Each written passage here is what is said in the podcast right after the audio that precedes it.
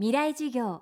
この番組はエンパワードバイイノベーション NEC 暮らしをもっと楽しく快適に川口義賢がお送りします。未来授業水曜日。チャプター3未来授業月曜から木曜のこの時間ラジオを教壇にして開かれる未来のための公開授業です。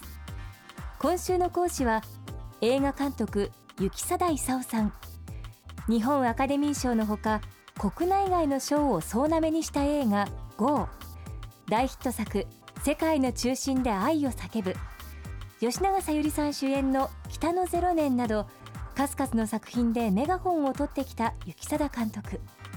近年は携帯動画向けコンテンツや舞台演出にも表現の場を広げ11月から上演が始まる舞台ブエノスアイレス午前0時でも演出を手掛けています。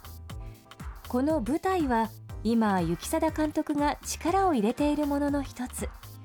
映画監督が舞台の演出をするということについて雪貞監督は独自の考え方を持っています。未来事業3時間目。テーマはポップスではなくロック。映画がなかった時代に演劇はあったわけでその前から。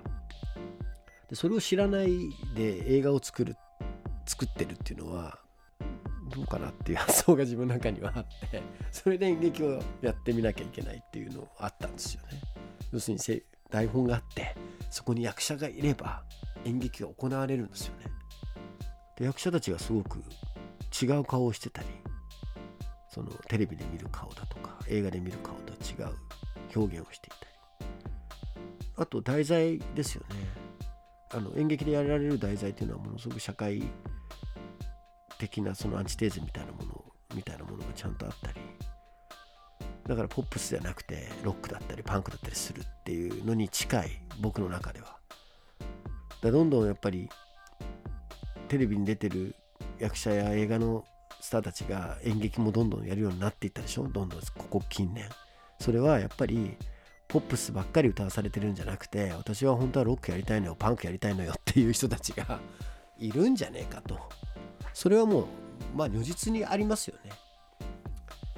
やっぱ演劇はやっぱりそういう意味では僕にとってはロックやパンクだっていうものをこうあらわにできる場所っていうかそういうことややりたかったのよっていう。でも映画界ではこれやらせてくんないよねっていう。次の「ブエノスアイレス午前0時」っていう演劇はもともとずっと長年映画でやりたくてずっといろんなプロデューサーにも見せたりいろんなことをお金集めしたんだけどちっとも理解されなくて素晴らしい小説なのに。で僕以外にも何人もの監督たちがあの小説を映画化したいって言ってベテランの監督たちがね映画化されることなくここまで来てだったら前に進みたいんで演劇でまずやってやろうと。でまだ映画化を諦めてないぞっていうのもあって。ただ映画での概念と演劇での概念は明らかに違うんですよね。映画だったらブエノスアイレスに行ってロケをしなきゃいけない。演劇はブエノスアイレスだと言ってしまえばブエノスアイレスなんですよ。どんな空間でも。ここがもう明らかにむしろこれはむしろ映画より向いてるんじゃないかって思う物語がこう発明できたんですね。なんかそういうところにものすごくやっぱり心が震える瞬間があるんですよね。雪貞監督の舞台ブエノスアイレス午前0時。上演は東京が11月28日金曜日から12月21日日曜日。新国立劇場中劇場。大阪が12月25日木曜日から12月29日月曜日。シアターブラーバとなっています。そしてこの番組はポッドキャストでも配信中です。バックナンバーもまとめて聞くことができます。アクセスは東京 FM のトップページからどうぞ。未来事業明日も雪貞勲監督の講義をお送りします。